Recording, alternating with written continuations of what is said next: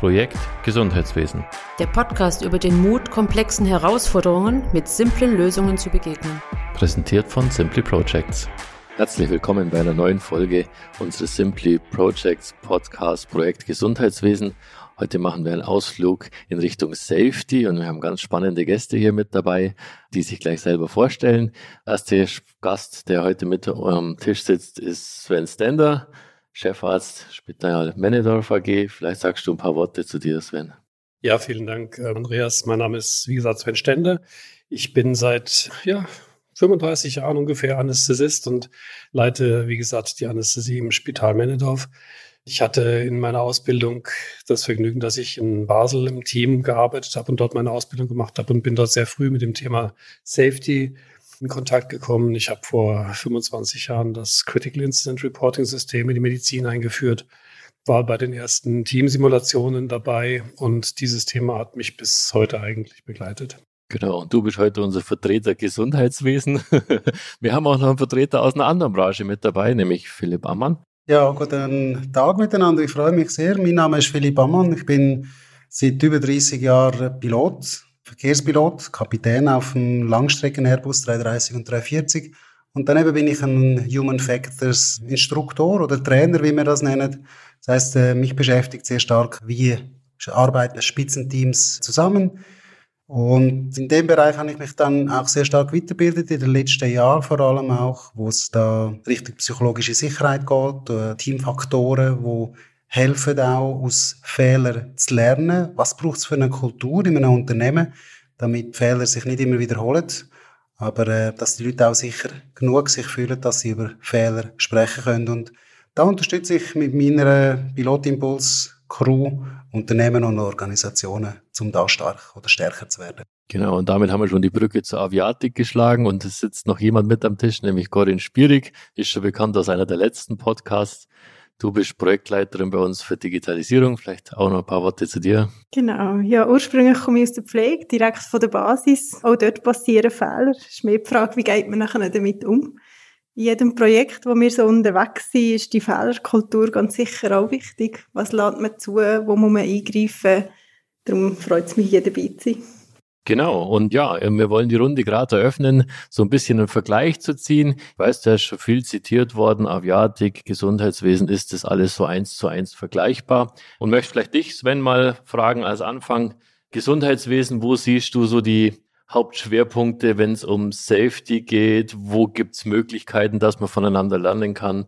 Wo gibt es Gemeinsamkeiten, wo sind ganz klar auch Differenzen? Oh, das waren jetzt aber eine ganz einfache ja. Frage.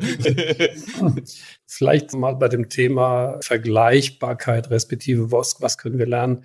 Ich denke, wir müssen nach wie vor ganz klar festhalten, dass die Aviatik ein Bereich ist, der im Bereich Sicherheit der Medizin ganz allgemein formuliert noch um einiges voraus ist. Die Aviatik, aber da wirst du mich korrigieren oder vielleicht ergänzen können, Philipp, die Aviatik hat wahrscheinlich einen Vorsprung von gefühlten fünf bis zehn Jahren, wenn nicht sogar mehr, gegenüber der Medizin. Schlicht und ergreifend, weil ihr euch viel, viel früher schon mit diesem Thema auseinandergesetzt habt. Und deswegen ist für mich die Aviatik, obwohl wir da Unterschiede haben, auf die wir vielleicht noch zu sprechen kommen zur Medizin, ist die Aviatik immer noch ein Bereich, von dem man sehr, sehr viel lernen kann. Wie siehst du das, Philipp? Ich finde es einen spannenden Vergleich, wo du sagst, mit fünf bis zehn Jahren Vorsprung. Bei uns ist das ganze Human Factors Thema oder Crew Resource Management sicher schon seit 30 Jahren äh, in die Schule eingeflossen und der Grundsatz bei uns ist eigentlich, dass wir akzeptieren, dass Menschen Fehler machen. Und um weniger Fehler zu machen, muss man darüber können reden. Wir müssen aus Unfällen oder aus Vorfällen können lernen. Und Strafen hilft einfach sehr wenig. Also haben wir eine Kultur entwickelt, die nennt sich jetzt eigentlich sogar die Redlichkeitskultur oder Just Culture in der bestmöglichen Entwicklung zurzeit, wo wir aktiv Vorfälle analysieren können. Und das hilft, wirklich weniger Vorfälle zu haben, weil wir alle davon lernen können, weil es für uns selbstverständlich ist, wenn wir einen Fehler gemacht haben, das sogar zu rapportieren, ohne Angst. Da sind wir beim Thema psychologische Sicherheit auch schon angelangt. Und ich glaube, das ist wahrscheinlich ein großer Unterschied zur Medizin. Mir kann vorstellen, dass es bei euch viel schwieriger ist, über Fehler zu reden, wo man selber macht. Ja und nein. Ich denke, heutzutage ist es so, dass das Thema schon eine gewisse Akzeptanz gefunden hat.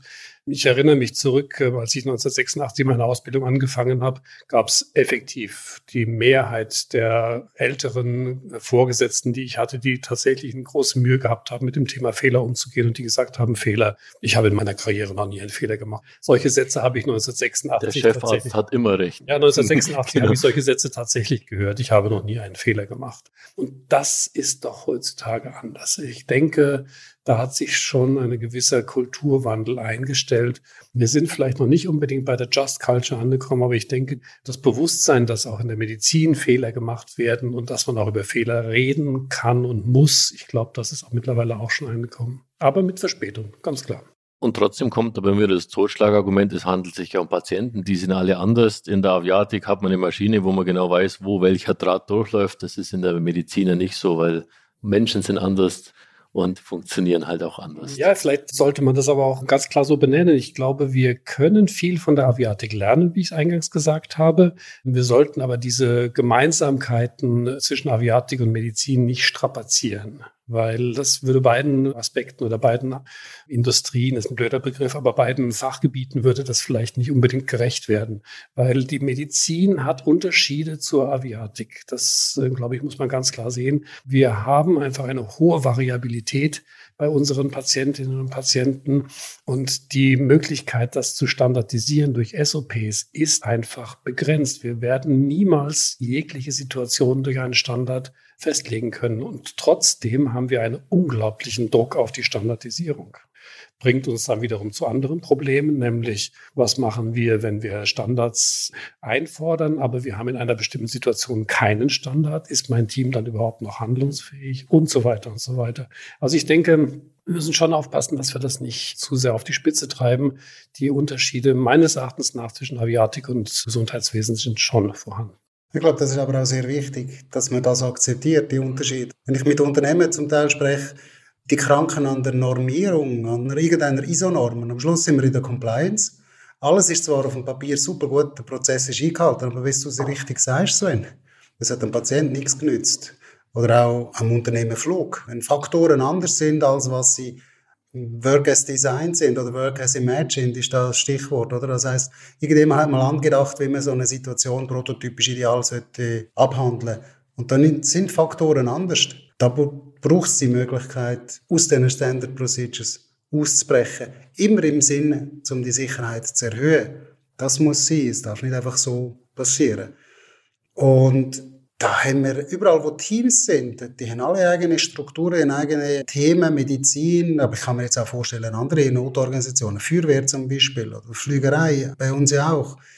Ich glaube, bei uns ist es oft zentral, dass wir versuchen, die Variabilität auf ein vernünftiges Maß zurückzunehmen, so dass möglichst viele verschiedene Leute, die bunt zusammengemischt können werden. Das ist in einem Cockpit oder in einer Crew von einem Flugzeug ähnlich wie, denke ich, im OP dass die als Team sehr schnell handlungs- und ja, fähig sind und entscheidfähig natürlich auch.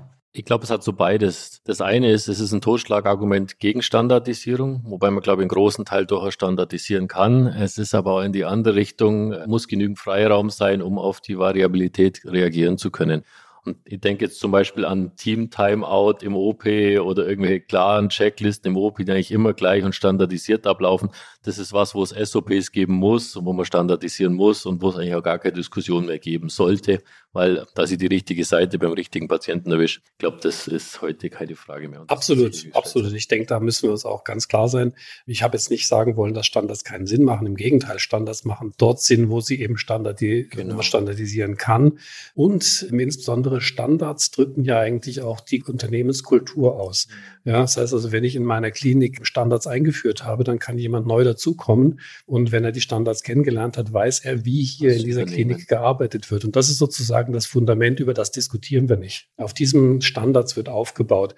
Aber man muss sich bewusst sein, die Medizin hat in den letzten 20 Jahren eine dermaßen Standardisierungs, ich möchte fast sagen, Euphorie entwickelt. Man denke nur an die ganze Guidelines-Entwicklung. Es gibt mittlerweile in England sieben Guidelines, wie man eine Guideline schreibt in der Medizin. Ja, das macht schlicht einfach keinen Ja, und es gibt teilweise auch schon widersprüchliche Guidelines. Zu einem Thema gibt es eine Guideline, die sagt so und die andere Guideline sagt so. Und das zeigt sehr schön, dass wir wahrscheinlich jetzt schon an dem Punkt angekommen sind, wo man sagen muss, stopp, das ist too much. Ja, weil ich möchte nämlich, dass meine Mitarbeiter auch dann noch funktionieren können, wenn sie eben keinen Standard und keine Guideline haben.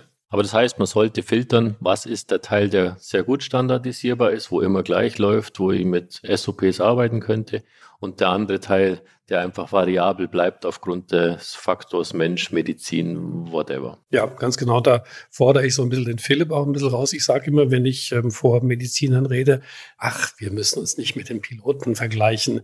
Die Medizin ist viel komplexer als die Aviatik. Natürlich hat die Aviatik auch ähm, Einflussfaktoren, die sie nicht beeinflussen können, Wetter etc. Aber der Mensch ist viel heterogener und die Komplexität, nicht die Kompliziertheit, die Komplexität ist viel, viel höher in der Medizin. Aber vielleicht wirst du das kommentieren, Philipp? Ja, ich glaube, da bist du, da bist du auf einem richtigen Weg. Kann ich mir gut vorstellen, dass ein, ein Mensch so ein sehr komplexes Wesen ist und wenn du da operieren musst, da bist du sehr gefordert, wenn eine Abweichung von der Norm vielleicht da ist. Bei uns ist das ähnlich. 99, irgendwas Prozent der Flüge, die laufen sehr standardisiert ab. Und, und dann kommen die schwierigen Tage, wie so ein Qantas 380er Unfall und andere, wo das System mit Fehlermeldungen nach einem Triebwerk, wo zum Beispiel explodiert ist, derart überfordert ist, weil die Technik einfach nicht perfekt programmiert und funktioniert in dem Moment mehr. Und da kommt die Kreativität und die Komplexität der Situation auf den Pilot zu, auf die Crew.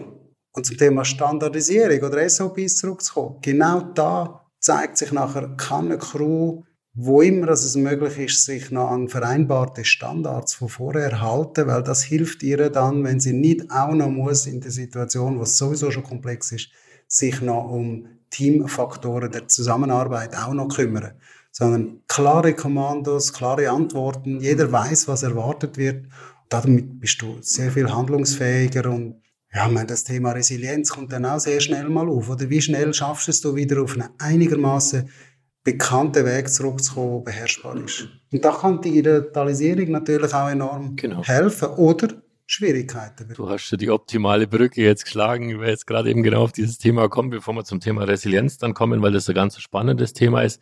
Aber zuerst zum diesen Bogen Digitalisierung mit einbringen. Vielleicht an dich, Corinne, wo kann Digitalisierung denn genau da unterstützen? Also dort, wo es Standards gibt, was sind so deine Erfahrungen? Wo macht es Sinn und wo sind vielleicht auch so die Grenzen des Ganzen? Also ich glaube, es kommt da sehr darauf an, welches System das man da anschaut die unterstützen können im Alltag in den verschiedensten Berufsgruppen. Was ich meistens so sehe, ist, ich komme ja meistens erst zum Zug bei den Grenzen. Es treten Fehler auf oder man merkt ja, das System verhebt nicht. Was hat man jetzt für technische Möglichkeiten da, bestimmte Berufsgruppen zu unterstützen?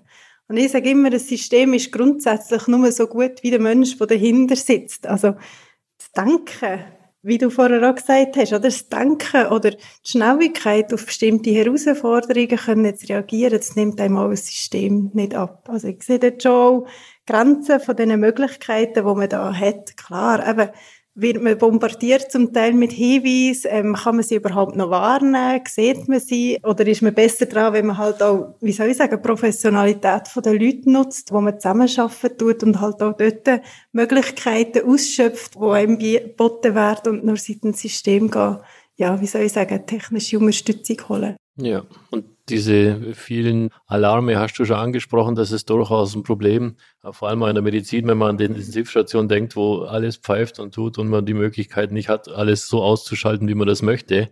Das kann durchaus auch eine Problematik aufwerfen. Ich fände es noch interessant, wenn wir noch ein bisschen abgrenzen würden, den Begriff der Digitalisierung, weil Digitalisierung, glaube ich, wenn man das als Stichwort einfach so stehen lässt, ich denke, da sind wir uns alle einig, dass das eine enorme unterstützende Technologie ist, die uns das Leben leichter machen kann. Aber die Art und Weise, wie die Digitalisierung mhm. eingesetzt wird, ich glaube, genau. das ist der entscheidende ja, genau. Punkt. Das wirst du ja bestätigen können, ja. Der Unterschied zwischen zwei verschiedenen KISS-Systemen, das ist ja unglaublich. Definitiv, ja. Und halt auch, wie fest ist der Mensch schlussendlich auf das System trainiert, das er da muss nutzen in seinem Alltag, oder? Also wenn man einfach irgendwo angestellt wird und jetzt machen wir, dann funktioniert es selten gut. Hingegen, wenn man trainiert ist darauf, wenn auch das Controlling kann stattfinden oder eben zum Beispiel vom Einhalten von bestimmten Abläufen, wo man definiert hat, dann äh, hat man weitere Möglichkeiten. Aber es hat natürlich seine Grenzen. Wenn ich alles 15 Mal quittieren muss, dann wird das irgendwann nicht mehr handhabbar ja, und auch nicht mehr bewältigbar. Klar. Und also. es besteht irgendwann vielleicht auch kein Commitment mehr, oder? Also irgendwann hängt man ab und sagt, habe ich gemacht, habe ich gemacht, dabei entspricht man einfach durch. Genau. Und wir sind da noch zwei Ebenen eigentlich, die ich will unterscheiden. Ich sage jetzt mal mit den vielen Alarmen, die auf einen reinprasseln. Da denke ich jetzt mal 20 Jahre zurück, sage ich mal. Das ist für mich ein klassisches altes System auch, wo mich an Grenzen führt im Stress. Welcher Kanal geht als erstes zu? Normalerweise ist es der Hörkanal.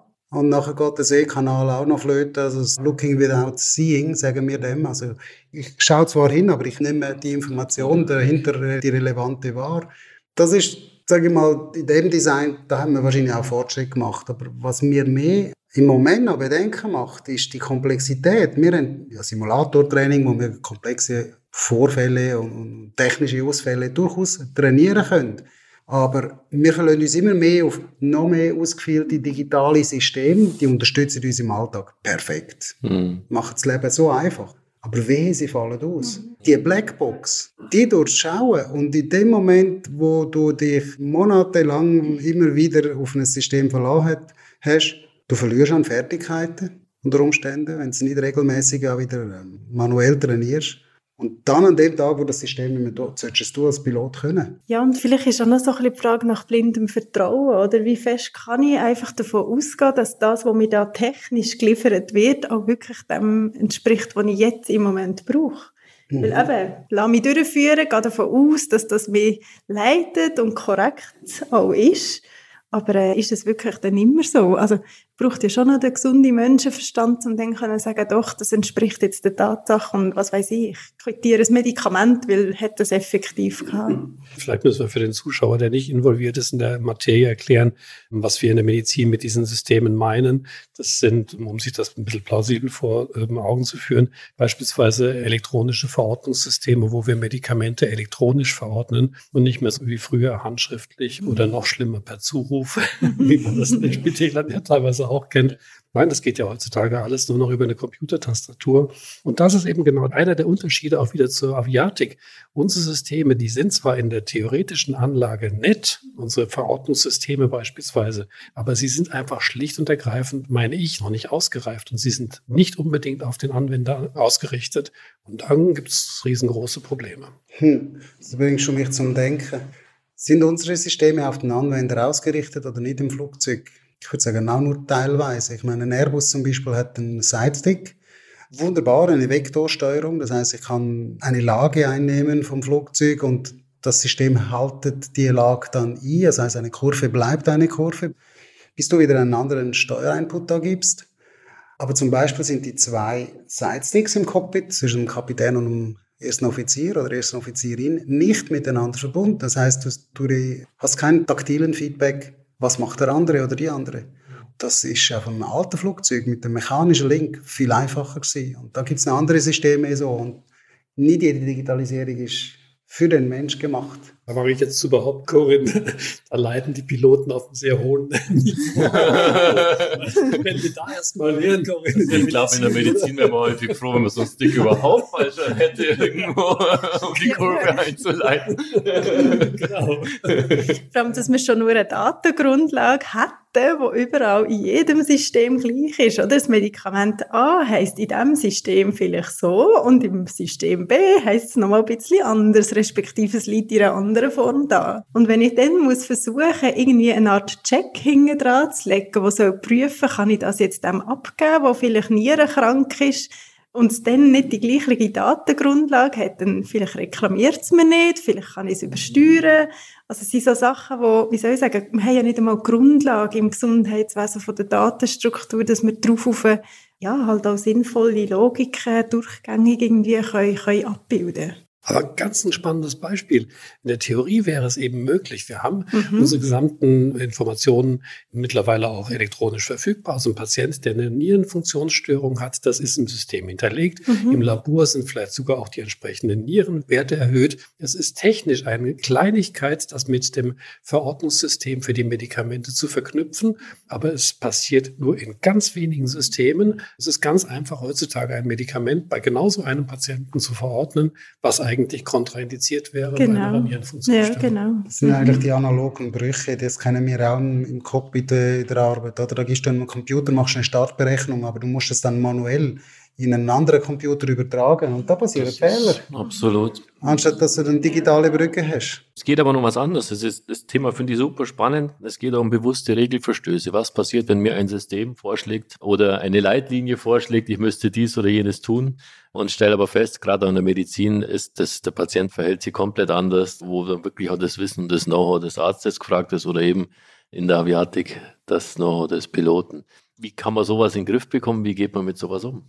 Eine ganz schwierige Frage, weil eigentlich wollen wir von unseren Mitarbeitern, dass sie so kompetent sind, dass sie wissen, wann sie von einer Regel abweichen müssen. Umgekehrt, wenn das Outcome nicht gut ist, dann wird jeder hinstehen und sagen, sag mal, spinnst du eigentlich, du hättest dich doch an die Regel halten müssen. Dann, ja. Das heißt also für den einzelnen Mitarbeiter, der nachts beispielsweise vor der Situation steht, zu sagen, hm, ich habe zwar hier jetzt eine Guideline, die passt nicht ganz 100 Prozent auf die Situation, ich weiche jetzt davon ab, ist unglaublich schwierig. Klar. Und dann hängt es sehr, sehr stark von der Kultur ab, die man in dem Betrieb hat. Wenn man natürlich eine Angstkultur hat, die dann sagt, äh, ja, du musst auf jeden Fall immer dich an die Regeln, an die Guidelines halten, dann wirst du in solchen Situationen, wird dein Team scheitern. Aber der Grad ist schmal. Der Grad ist schmal. Aber umso wichtiger ist es doch, dass das Team funktioniert, auch genau in solchen Situationen. Und jetzt kommen wir so wieder auf dieses Thema Resilienz, um die Brücke zu schlagen. Wie kann ich sicherstellen, dass mein Team in einer außergewöhnlichen Situation, wo es vielleicht keine Guideline gibt oder wo man bewusste Abweichung des, der Regeln anstrebt, wie schaffe ich das, dass mein Team genau in so einer Situation auch gut funktioniert? Genau, das ist Teamkultur. Da wird der Philipp sicherlich gerne was dazu sagen, weil die Aviatik hat, glaube ich, zu dem Bereich Teammanagement schon auch da wieder ganz, ganz viel Vorarbeit geleistet und sehr, sehr viel Erfahrung. Ich denke, da gibt es kein Patentrezept dafür. Man muss, äh, glaube ich, schon in der Ausbildung anfangen, den Medizinern klarzumachen, dass sie keine Einzelkämpferinnen und Kämpfer sind, dass sie nicht Wissensbestien sind, die jetzt einfach durch ihr Wissen brillieren, sondern dass sie in der Medizin in den meisten Fällen eigentlich in Teams arbeiten. Da fängt es eigentlich schon an. Aber Philipp, ich glaube, da hast du hm. ganz viel dazu zu sagen. Ja, jetzt hast du ganz viele Stichworte mir eigentlich in den Kopf hergeleitet. Also das Thema Resilienz, da, da habe ich ein großes Vorbild, ein übergroßes. Das ist der, der Captain Sallenberger, der auf dem Hudson River gelandet ist. Der Sally hat mal gesagt, avoid complacency. Was für mich übersetzt so viel bedeutet wie die Bequemlichkeit überwinden, zufrieden zu sein mit dem, was ich jetzt kann und was ich heute weiß. Das heißt, eigentlich bin ich konstant gefordert, an meinem Wissen und meinen Fertigkeiten weiterzuarbeiten, die konstant hochzuhalten und zu, auch zu erweitern grundsätzlich. Das beinhaltet ja mal all die Verfahren, die wir haben, Checklist, aber auch Drill, wo wir im Notfall in Sekunden abrufen können, die müssen präsent sein. Nur dann kann ich auf unerwartete Situationen zeitgerecht reagieren. Meine Teammembers, oder auch in der Medizin, denke ich, die müssen ein ähnlich hohes Niveau haben und ein ähnliches Verständnis, weil dann können wir gemeinsam reagieren und die Resilienz schlussendlich auch, das ist wie ein Resultat von dem. Das hat auch mit der Wachsamkeit zu tun. Und das ist beim Fliegen, sagen Sie mal, auf einem Langstreckenflug, wo du stundenlang sitzt da, bist über dem Nordatlantik, stehst in die Nacht raus, du hast sechs Bildschirme vor dir, Darauf läuft kein spannendes Fernsehprogramm. Die aber das ist durchaus vergleichbar. Intensivstation Nachtschicht, ich glaube, da ist das durchaus ja. ähnlich. Du hast wenigstens vielleicht auch das Glück, dass du Nordlichter siehst. Ja, genau. Ja, richtig. Und, du sitzt da und du weißt, es kann von in Sekundenbruchteilen, wie beim Air France-Unglück von dem 330er im Südatlantik. In Sekunden kann sich die Situation so stark verändern dass du handeln musst. Aber gibt es Strategien, wie man sich als Team auf sowas vorbereiten kann? Also klar kann man nicht jede Situation trainieren und üben, aber gibt es Möglichkeiten, dass man sagt, man schult ein Team, dass es für ungewöhnliche Situationen handlungsfähig bleibt? Ja, das geht schon. Ich meine, das fällt an mit der klaren Aufgabenverteilung. Zum Beispiel gibt es im Cockpit gibt's einen Flying Pilot und einen Monitoring oder Assisting Pilot. Der eine ist fürs Fliegen verantwortlich und führt das Flugzeug auch unter Umständen, wenn der Autopilot nicht funktioniert, ganz manuell fliegerisch. Und der andere ist für den Überblick, für Checklistenarbeit, für viele andere Sachen assistierend für ihn tätig. Durch das, dass er vielleicht nicht in dem Stress ausgesetzt ist, wo er ein Flugzeug muss führen muss, wo vielleicht einen Triebwerkausfall hat, plus zwei Hydrauliksysteme von dreien, die nicht mehr funktionieren, das ist dann ziemlich anspruchsvoll.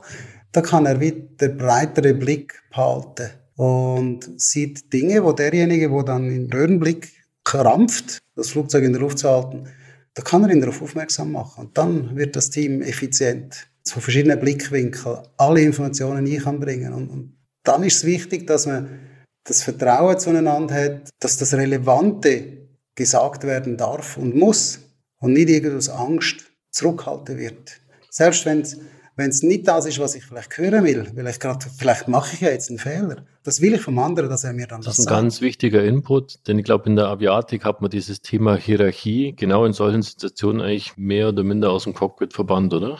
Kann man das so sagen? Ja und nein jetzt zwischen Flying Pilot und Assisting Pilot ist nicht die Hierarchie maßgeblich. Also aber mit Hierarchie meine ich, dass nicht jeder das sagen darf, was ihm gerade auffällt und durchaus auch Meinungen mit einbringen kann, was in der Medizin ja häufig schon nur so ein bisschen No-Go manchmal nur ist, oder? Ja, aber bevor wir auf den Begriff oder auf den Aspekt der Hierarchie einkommen, würde ich gerne noch eine Rückfrage stellen. Gerne. Wegen dieser Situation, die du geschildert hast, in einer Notsituation, Pilot Flying und der, der dann die Checklisten abarbeitet. Ich meine mal gelesen zu haben, aber korrigiere mich, wenn es falsch ist, dass nicht unbedingt unbedingt immer der Kapitän dann fliegen muss, sondern dass vielleicht der jüngere Co-Pilot durchaus technisch in der Lage ist, das Flugzeug zu fliegen und dass es vielleicht sogar eher vernünftig ist, wenn der Senior, der Alte, dass der dann nicht sich seine Kapazität ja nur aufs Fliegen konzentriert, sondern dass der seine Weisheit nutzt, um dann die Situation zu beherrschen. Ist das richtig? Da habe ich wahrscheinlich eine, eine Luxussituation, die du nicht unbedingt hast im OP, weil du bist gefordert zu operieren, weil vielleicht genau du die Operation als einziger durchführen kannst. Bei uns im Cockpit sind beide ausgebildet zum Fliegen können. Copilot kann das mindestens so gut wie ich als Kapitän. Meine Aufgabe ist aber des Führens, des Leitens, des Denkens und Lenkens. Und das beinhaltet ja dann nicht nur den Kollegen im Cockpit zu führen und ihm die Idee zu geben, wo möchten wir jetzt hingehen. Das können wir ja miteinander arbeiten, sondern das hat auch der ganzen Kabine zu tun, mit all den Informationen, wo da auf mich als Kapitän einprasseln. Und tatsächlich, Unfälle haben es gezeigt, da wo eher Unfälle sind passiert, wo der Kapitän am Steuer gewesen war. Nicht, weil der Kapitän schlechter fliegen kann, sondern weil er dann seine Hauptaufgabe des Führens weniger gut wahrnehmen kann. Also ich habe auch schon Situationen gehabt, ich würde es jetzt nicht direkt als Notfall bezeichnen. Das mag jetzt für einen Hörer komisch tönen, wenn ich sage, bei uns hat das Triebwerk nicht mehr richtig funktioniert. Aber das treibt mir wenig Schweiß auf die Stirn, oder wenn ein anderes System ausfällt. Das können wir handeln. Das sind wir ausgebildet dafür. Aber wenn immer ich kann können, habe ich sofort dem Co-Pilot Steuer übergeben. Da habe ich viel mehr Denkkapazität. Mhm, aber das finde ich ganz, ganz spannend. Und die Situation gibt es natürlich in der Medizin auch. Natürlich, wenn du jetzt äh, den einzelnen ähm, hochspezialisierten Chirurgen ansprichst, dann ist es vielleicht ein bisschen anders, aber denk mal an Intensivstationen, denk mal an das Sie-Personal, denk mal an Schockraummanagement. Da muss nicht unbedingt im Schockraum dann der Senior die, die schwierigste technische Handlung jetzt durchführen, irgendeine Katheter einzusetzen oder sonst was. Auch da sollte eigentlich der Senior ein bisschen zurückstehen und sagen, Moment, was haben wir hier für eine Situation und die Erfahrung einbringen. Sorry, dass ich kurz unterbreche. So Schockraum ist glaube ich, ganz gutes Beispiel. Das hat schon auch was mit Standardisierung zu tun. Und zwar nicht mit immer gleicher Abfolge der Maßnahmen, aber es ist klar, wer nimmt welche Rolle ein. Und es ist vorher geklärt, wenn so ein Patient kommt, wer ist für was zuständig. Und dann reagiert man doch relativ individuell auf das, was genau dort jetzt vor einem passiert, oder? Richtig, genau. Aber mir ist es eben noch wichtig, und das ist ein schönes Beispiel, dass man das von der Fliegerei lernen kann, weil früher hatten wir so auch das Gefühl, dass in der Situation, die ist jetzt so schwierig in der Medizin, da muss jetzt der Chef, unterschiedlich da muss der Chef kommen und der genau. Chef muss es jetzt richten, genau. ja. Quatsch, ja. Unter Umständen ist der Assistenzarzt oder die Assistenzärztin, die schon drei, vier Jahre im Business ist, ist technisch unter Umständen genauso in der Lage, vielleicht sogar besser als der 60-jährige Chefarzt, aber der 60-jährige hat vielleicht Erfahrungen, mhm. die die eben die junge Kollegin oder der junge Kollege noch nicht hat. Das ist doch genau das, was schlussendlich Professionalität ausmacht, oder? Zum Wissen halt so auch können weitergeben. Und Oder wenn man davon ausgeht, wie ihr vorher angesprochen habt, wenn eben gewisse technische Unterstützungsmöglichkeiten in irgendeiner Form nicht mehr zur Verfügung stehen, dass man dann dennoch handlungsfähig bleiben kann. Es gibt für mich noch einen anderen grossen Vorteil, und ich finde das sehr schön, Sven, wenn, dass ihr das auch so anwenden könnt, oder? Weil für mich als Chef ist es ja viel einfacher, allen anderen zu sagen, hey, hast du gesehen, oder Achtung, pass auf, da machst du vielleicht gerade einen Fehler. Die Hemmschwelle für mich ist kleiner, als stell dir mal vor, ich habe einen jungen Arbeitskollege, ein First Officer oder First oder eine Dame. Ich freue mich immer besonders, wenn ich mit Co-Pilotinnen unterwegs bin. Wirklich. Das ist ganz eine angenehme Atmosphäre. Und dann, aber jemand Junges mit weniger Erfahrung, der schaut vielleicht an mich her und sagt, Gott, der Philipp, der weiß das sicher. Da sage ich jetzt mal nichts. Und das ist gefährlich, weil vielleicht habe ich genau jetzt einen Hänger. Da brauche ich den Input. Mhm. Ja. Deswegen haben wir zum Beispiel jetzt eingeführt, dass man bei diesem Team-Timeout vor den Operationen, das du vorhin angesprochen hast, dass man den letzten Punkt ist dann standardisiert, dass man sagt, sicherheitsrelevante Bemerkungen jederzeit äußern, damit es klar ist, dass jedes Teammitglied etwas sagen muss, sogar völlig unabhängig von der Hierarchie. Sieht, dass also irgendwas nicht stimmt. Ja. Kann bei euch auch de facto ein Teammitglied, das nicht in der Hierarchie oben steht, der Sicherheits relevante Sachen Stopp sagen? Ja, absolut. Und das fordere ich sogar. Also in meinem Klinik ist es ganz klar. Ich habe auch x Beispiele, wo hierarchisch viel tiefer gestellte Mitarbeiter schon gesagt haben, hier, Achtung, hallo, hier, das kommt nicht gut. ja, da haben wir aber jetzt wieder die Gemeinsamkeit zwischen der Aviatik und der Medizin, weil bei uns ist es genau das auch. Ich fordere, dass sich meine Mitarbeitenden genau auf das, dass sie dann sagen, hey, stopp. Das kann so weit gehen, dass sie den Steuer übernehmen vom Chef, dass sie mich überstimmen, wenn ich da wirklich einen sicherheitsrelevanten Fehler mache das hilft ja, eigentlich. Ihr habt ja, glaube ich, in der Fliegerei so ein abgestuftes System. Ja. Korrigiere mich, Face heißt es irgendwie, glaube ich, dass man erst vorsichtig fragt, wenn man irgendwie nicht einverstanden ist, ein bisschen zur Eskalation dann, dass man die Kontrolle übernimmt. Hm. Das ist so. Das heißt, je nachdem, man kann es als Face oder als Pace bezeichnen. Es geht darum, mal ganz am Anfang ist die Stufe mal herausfinden, ist meine Wahrnehmung die richtige? Das mit dem Kollegen abgleichen und dann schrittweise immer mehr sich äußern, dass man vielleicht auch sagt, hey, ich glaube, da läuft was nicht gut. Und irgendwann bist du vielleicht überzeugt, dass es nicht gut läuft und dann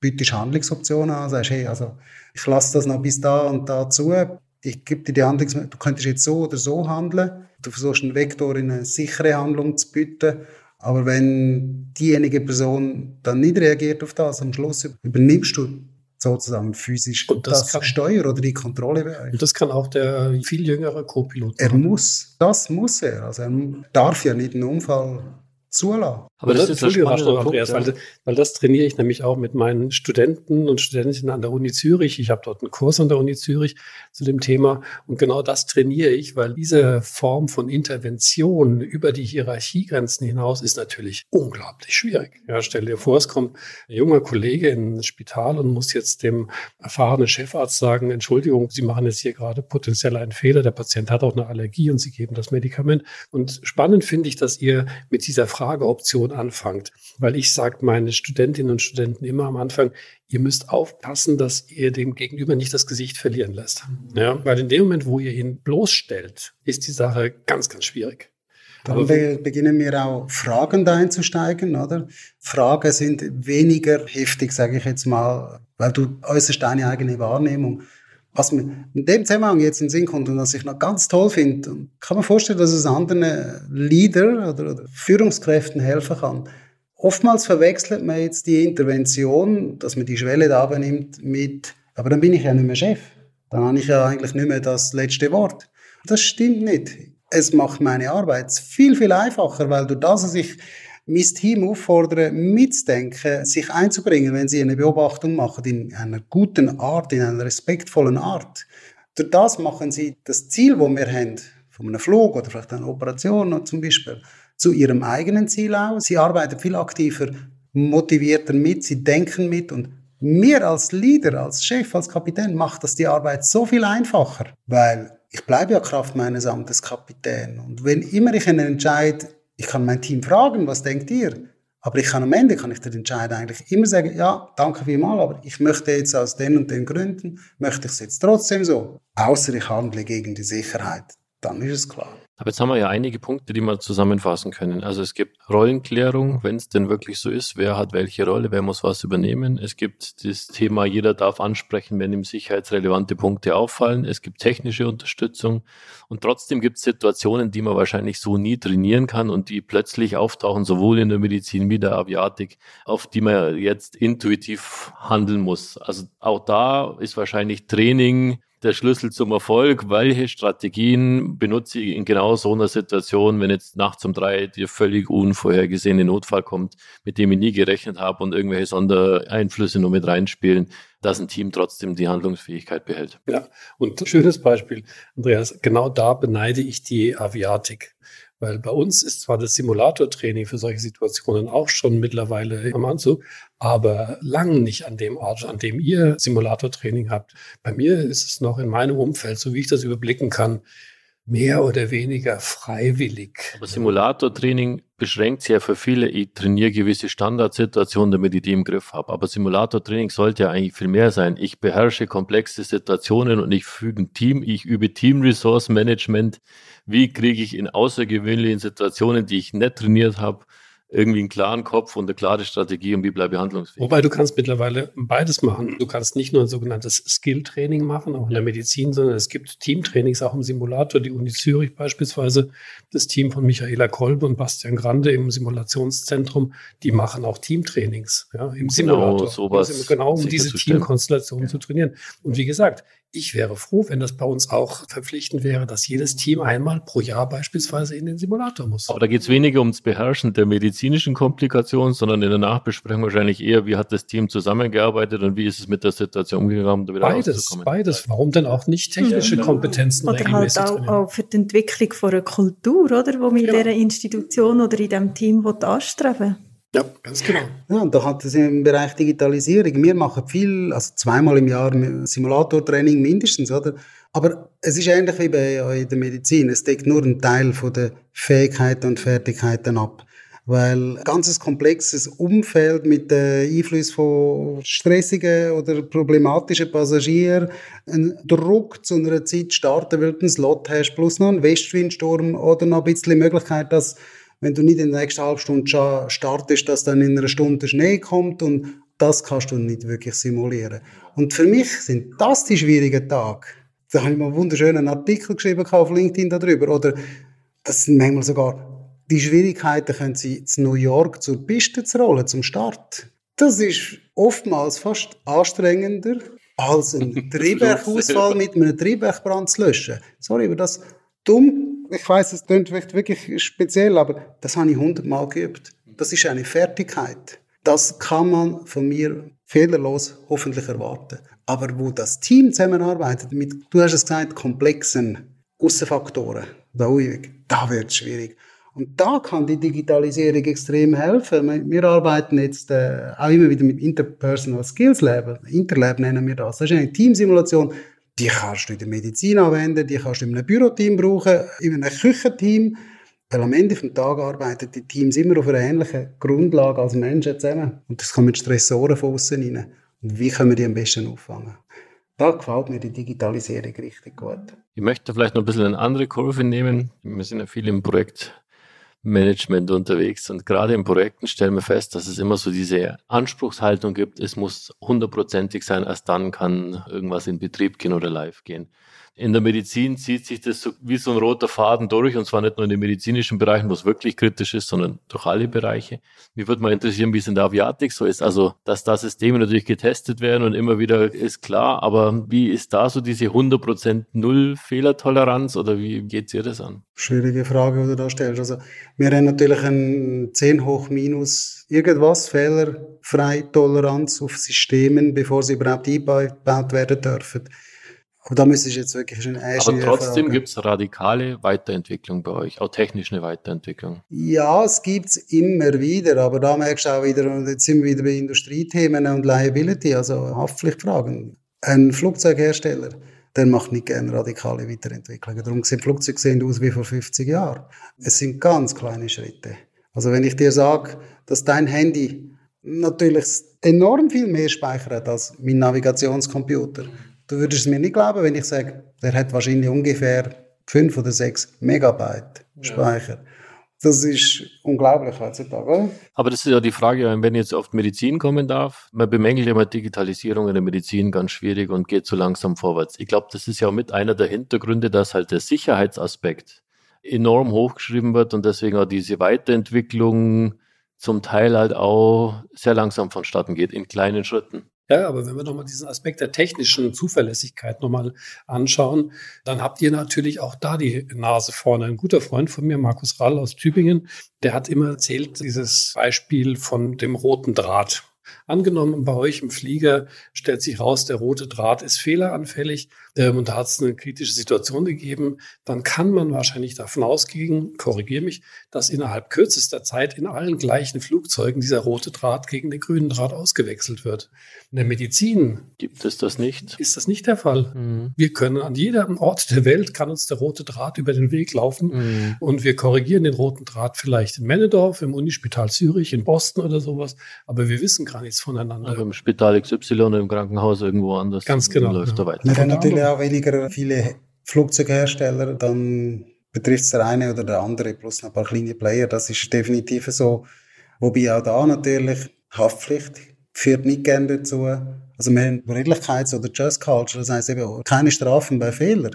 Das funktioniert gut in den Teams. Vielleicht bei euch auch schon recht gut. In der Aviatik bei uns in Flugzeugteams, bis um die Kabine funktioniert das sehr gut. Gehst du etwas weiter raus, wird schon schwieriger.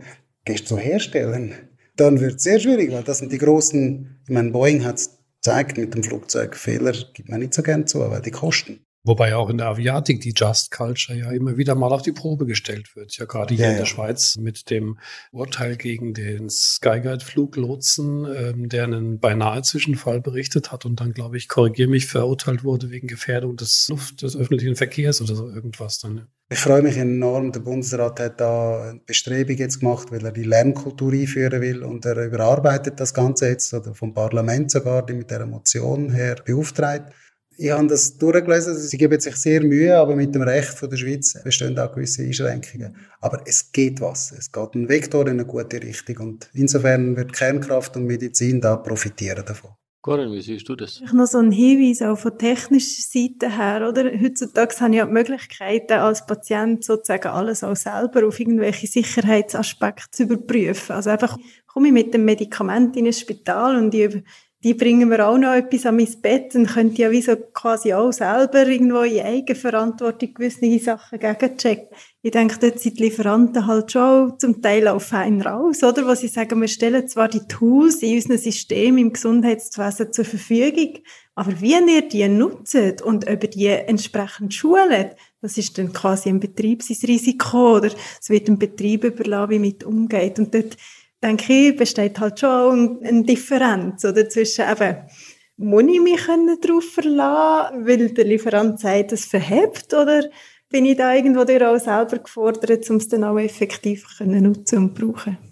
Aber es macht es natürlich auch enorm langsam. Und ich glaube, auch da muss man wieder unterscheiden. Es gibt sicher Systeme, wo es eine Null-Fehlertoleranz gibt. Also ich glaube, wenn wir Beatmungsmaschine im OP sprechen, da ist klar, dass da keine Fehlertoleranz geben darf und die mal ausfällt oder irgendwie so. Aber es gibt durchaus auch Systeme, gerade wenn es dann je weiter es in Richtung Administration gibt, wo es durchaus in der Einführung und der Weiterentwicklung gar nicht funktioniert, wenn man mit einer Null-Fehlertoleranz herangeht, weil es dann einfach so endlos viel Zeit benötigt und da, glaube ich, muss man auch ein gesundes Mittelmaß finden, wo darf man auch mal die 10 Grad sein lassen und sagen, okay, man führt jetzt ein und versucht wirklich über kontinuierliche Verbesserung weiter sich zu entwickeln. Und wo hat es denn tatsächlich im Projekt eine Null-Fehler-Toleranzschwelle. Und ich glaube, es ist wichtig, sowas gerade in Entwicklungsschritten zu definieren, vorher zu definieren, wo sind so die No-Go-Areas und welche Bereiche kann man sagen, okay, wir probieren es jetzt mal, wenn es nicht geht, dann entwickeln wir es so lange weiter, bis es funktioniert. Ich glaube, dass es eben überhaupt das Thema darf sein, oder? Eben, wo lassen wir Felder zu und wo nicht. Das Bewusstsein dafür auch geschärft wird. Dort fang, also das ist wie so der Anfang von allem. Ja. ja, und im Bereich, wo du Neuland betrifft, müssen Fehler sogar gemacht werden, um etwas Neues zu entdecken. Mhm. Und in anderen Bereichen kann man das Prinzip mehr, wir kennen das unter dem K10, oder? Der konstante kleine Schritt, immer wieder dranbleiben, immer wieder mal überprüfen, was können wir wieder verbessern. Und so kannst du Fehler auch ausmerzen. Vielleicht kommen wir neu rein, aber am Schluss wird es doch besser. Man bleibt einfach dran, konstant. Man geht nicht einfach auf und sagt, jetzt ist für immer gut. Ja. ja, und da kommen wir wieder zu dem Eingang der Diskussion zurück wegen der Standardisierung. Ich habe zum Beispiel in meinem Institut für Anästhesie habe ich sogenannte Minimal Safety Standards definiert. Das ist nicht auf meiner Idee gewachsen, das haben wir schon in Basel damals gehabt. Aber diese minimalen Safety Standards, die sind sozusagen das, was wirklich rund um die Uhr 365 Tage lang eingehalten werden muss. Und darauf aufbauend, dann können wir dann reden über Variabilität etc. Aber diese minimalen Standards, die müssen eingehalten werden. Das ist so wie ein 8-20er-Approach, würde ich dann sagen, oder? Das Pareto-Prinzip. Da hast du ganz viel schon erreicht. Ich würde ganz so als letzte Schlussfrage kurz einen Ausblick geben. Die Vision in der Aviatik. Wo geht's hin? Wo entwickelt sich das Thema Safety hin? Natürlich ist die Forderung, dass es immer noch sicherer wird. Jeder Unfall ist einer zu viel. Das Thema Automation wird uns sehr stark begleiten. Nicht nur, weil wir das vom Internet heute kennen mit dem Artificial Intelligence, Chat, GPT und andere. Der Trend geht darauf hin, dass im Reiseflug nur noch ein Pilot vorne dran aktiv ist, der andere ausruhen kann. Und langfristig wäre sogar die Vision, sage ich mal, dass man gar keinen Pilot mehr hätte. Mhm. Ja, ich denke, jeder von uns hat irgendwo das Gefühl im Moment, wie wohl er sich damit fühlt. Vielleicht ist es in 30 Jahren völlig normal. Aber bis dahin muss die Technik schon einmal ziemlich was zulegen. Corinne, Vision von dir? Also ganz klar werden die Regulatorien und Standards nicht abnehmen in meinen Augen, sondern es wird eher in, in Richtung gehen von, was bietet Technik für Möglichkeiten, um da noch mehr können, den Alltag von diesen Fachbereichen zu unterstützen. Ich sehe so ein bisschen den die Zusammenführen von Ethik und Technik als wichtiger Part in dem Ganzen inne, dass man einfach den Faktor Mensch mit seinen Entscheidungen über Leben und Tod ähm, nicht aus den Augen verliert. Sven. Das war ein schönes Stichwort. Ich glaube auch, dass der Druck in der Medizin wird in den nächsten Jahren gewaltig steigen und der Fachkräftemangel wird leider noch ein, das Seinige dazu tun, dass das Ganze nur noch schwieriger wird. Ich glaube, in Zukunft sind wir schlecht beraten, wenn wir uns nur auf technische Systeme verlassen. Ich glaube, wir müssen uns ganz, ganz stark auf die Teamentwicklung konzentrieren und müssen die Mitarbeiterinnen und Mitarbeiter befähigen, in den Systemen sich bewegen zu können. Sei es, dass sie mit den technischen Systemen der Digitalisierung umgehen können oder dass sie gute Teamplayerinnen und Teamplayer sind. Und deswegen gehört dieses Thema unbedingt in meinen Augen in die ärztliche Ausbildung, schon im Medizinstudium und eben auch in die Weiterbildung als Fachärztin oder Facharzt, egal ob für Dermatologie, Kinderheilkunde oder Herzchirurgie, spielt gar keine Rolle. Teamkompetenz muss dort Einzug halten. Ja, das sind so die zwei Stichworte, die ich mir auch während des Gesprächs notiert habe. Das eine sind die Fertigkeiten zu schulen, das andere manchmal den Mut zu haben, auch die Wege zu verlassen, die man sonst so geht und vielleicht neue Wege zu beschreiten, gerade wenn es außergewöhnliche Situationen sind. Herzlichen Dank euch. Es war eine super spannende Runde, mal mit einem ganz anderen Fokus und ganz anderen Thema. Wie immer die Links, LinkedIn-Links zu dir, Philipp, zu dir, Sven, gerne unter dem Podcast. Falls da jemand noch weitere Fragen hat, Kontakt aufnehmen will, darf er das gerne über uns tun oder direkt auch über LinkedIn an euch beide.